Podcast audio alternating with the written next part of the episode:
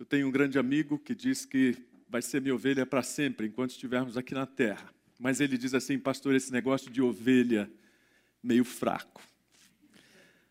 Então vou falar que eu sou seu ovelho. E até hoje ele passa as mensagens para mim, e-mails e assina embaixo ovelho. Esse é nosso problema com o cristianismo, ele nos parece fraco demais. A gente gostaria de pular essa página do cristianismo de humilhação, de sofrimento, e não adianta vir com essa conversa de que ah, a gente aprende com o sofrimento. Quem é que quer aprender com o sofrimento? Quem é que vai na escola se matricular num curso de sofrimento? Ninguém. Mas quando nós olhamos para a história do povo de Israel, o que nós vemos é um ciclo: prosperidade, orgulho, derrota, humilhação. Essa história se repete. A história da Páscoa não pode ser completa se não remeter a tudo aquilo que representava a realidade da qual Israel foi liberto e da qual falaram o pastor Felipe e o pastor André. É uma festa que é de alegria, mas tem um quê de tristeza, porque precisa lembrar daquilo. E a gente não pode esquecer daquilo. E claro que por isso que a gente é atacado. Schopenhauer, por exemplo, o mais pessimista dos, filósofos, ele diz: o cristianismo é a mais pessimista de todas as religiões.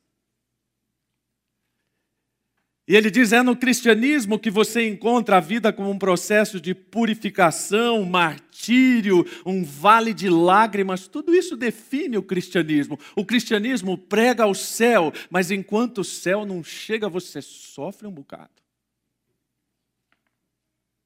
Até os crentes ouvem Schopenhauer dizer isso: nossa, mas esse cara sabia das coisas, não sabia nada.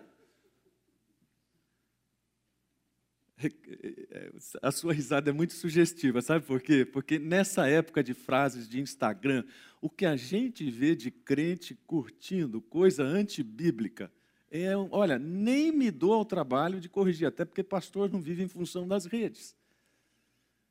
As pessoas curtindo Nietzsche, Schopenhauer e outros filósofos que passaram suas vidas combatendo tudo isso. Porque ninguém que esteja fora do contexto da graça, fora do contexto da provisão do Cordeiro, vai entender o que é a humilhação com o sentido de preparação. E neste texto que nós acabamos de ler, fica bem clara a ordem de Deus. Nós vamos celebrar a Páscoa, mas vocês vão se preparar adequadamente. E o que significava isso no contexto daquele povo? Muita gente que estava ali para celebrar a Páscoa não tinha sido circuncidada. Você sabe o que é circuncisão, não é? Aquele corte no prepúcio do tênis, ou do pênis, do pênis, e como aquilo ela era dolorido para os homens.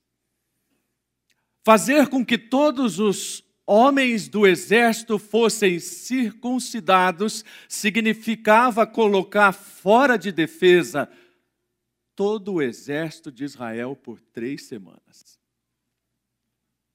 Você há de convir, isso não é razoável. As coisas de Deus não são razoáveis, humanamente falando. Quando Deus faz questão absoluta de preparação, é porque isso está ligado à pessoa dele, não à nossa. Isso está ligado à santidade dele, aquelas coisas que hoje nós consideramos, com o perdão da palavra, frescura. Eu estava contando agora, antes do, da celebração, uma piada para o rock. Olha só, contando piada de militar para o rock. Mas a piada é engraçada. O comandante está entrando no quartel e ele passa pela guarita e vê que o soldado que está ali de serviço não lhe presta nenhuma reverência, ele fica indignado. Pede ao motorista que pare o carro, desce do carro, vai falar com o soldado e diz: Soldado, sabe com quem está falando? E o soldado diz: Não sei, não, senhor. O senhor está falando com o comandante desse quartel. E toda vez que o comandante entra aqui, você deve bater continência e fazer reverência. E eu vou lhe ensinar como é que se faz isso. Eu vou ficar aqui no seu lugar, você vai entrar no carro. E quando você passar por mim, eu vou lhe mostrar qual é a reverência que você deve fazer. Muito bem, o soldado meio ressabiado entrou no carro e o motorista passou pela guarita e quando o comandante fez todo solenemente a reverência, o soldado falou: "Qual é, comandante? Comigo não precisa essa frescura não". Sabe por que, que eu gosto dessa piada? Porque ela me lembra uma porção de crentes que olham para as coisas de Deus e pensam assim: não precisa essa frescura toda. Precisa ser mesmo desse jeito? Precisa! E de novo, não é por causa da gente, é por causa de Deus. Tudo aquilo que estava sendo pedido ao povo era por causa da santidade de Deus. Quando nós somos incentivados, convidados ou até mesmo forçados à humilhação, isso não diz respeito a nós, isso diz respeito a Deus. Mas, claro, quando a gente sofre, a gente acha que é sempre a respeito da gente.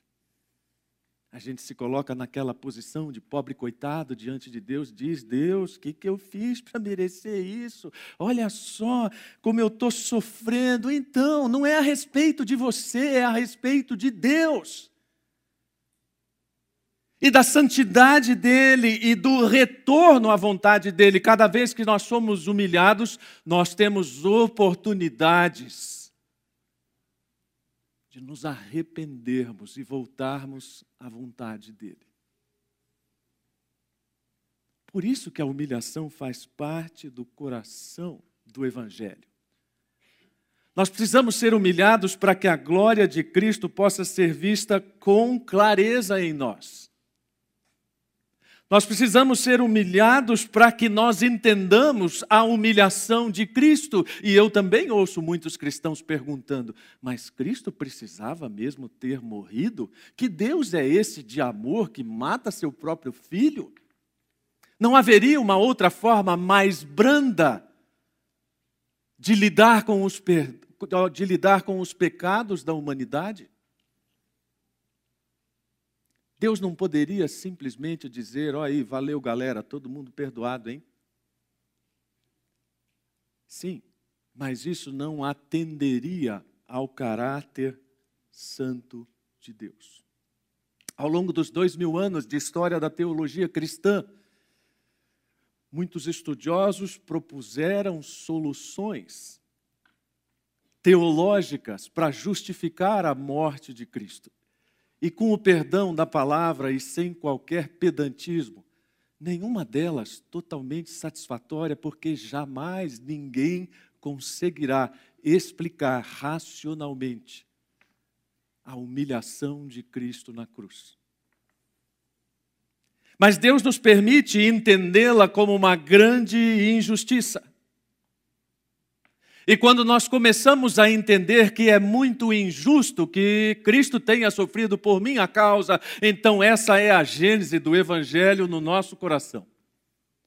Quando nós começamos a entender que Jesus sofreu no nosso lugar, então ótimo, o ambiente está propício para que o Evangelho floresça no nosso coração. Essas piadinhas que eu conto de vez em quando é para mostrar como pequenas lições e grandes lições de teologia estão no cotidiano. Nós não gostamos muito da doutrina da substituição, de Cristo ter morrido por nós, mas olha só, eu fico observando alguns papais de crianças pequenas, e quando as crianças estão chorando, eles vão lá, pegam um ursinho de pelúcia, batem no ursinho e dizem: Ah, ursinho malvado, fez o meu filho chorar. E a criança fica, até engole o soluço: uh, alguém apanhou no meu lugar. Não é interessante pensar que uma criança que nem entendeu a vida direito ainda se sinta satisfeita por um ursinho de pelúcia apanhar no seu lugar? Mas você não consegue entender qual é a profundidade de Cristo morrer no nosso lugar.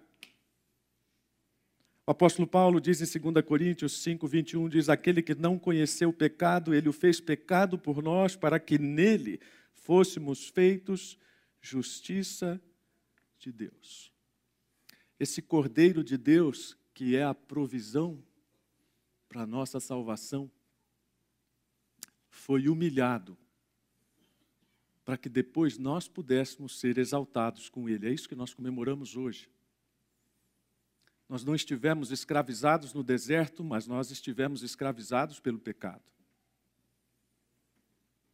Nós não precisamos morrer na cruz, mas nós seremos e somos exaltados em Cristo por causa da morte dele na cruz. É tudo uma questão de eternidade. Para terminar, eu gosto de pensar que crentes e não crentes, eles querem um mundo mais ou menos do mesmo jeito, não totalmente. Mas crentes e não crentes querem um mundo justo, sem corrupção. Crentes e não crentes querem um mundo igual, em oportunidade. Crentes e não crentes concordam com um mínimo de moral. Onde é que a gente não concorda? nas consequências disso. Porque nós, como crentes, entendemos que tudo aquilo que fazemos terá consequências eternas.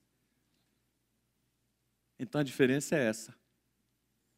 E por causa disso, nós entendemos o significado da Páscoa. O Cordeiro de Deus passou o sangue da sua cruz no nosso coração para que nós tivéssemos a marca dele e a entrada garantida na eternidade. A Páscoa dos judeus tipifica a Páscoa de Cristo. Por isso, Paulo diz: Ele é a nossa Páscoa. E se hoje nós estamos aqui, é muito provavelmente, eu digo muito provavelmente porque eu não sei se todos estão nesta condição mas muito provavelmente já temos o nosso coração marcado com o sangue do Cordeiro, prontos para uma eternidade com Deus, humilhados aqui, exaltados depois. Humilhados com Cristo, vitoriosos eternamente com Cristo. Quero que você feche os seus olhos e pense se o seu coração já tem essa marca do sangue de Cristo. Se tem, agradeça a Deus. Se não tem, essa é a hora de fazer uma oração bem rápida, dizendo: Senhor Jesus, eu entendo a minha condição de insuficiência em relação aos meus pecados e eu reconheço que somente o sacrifício na cruz é capaz de promover o perdão de pecados e uma vida eterna com Cristo.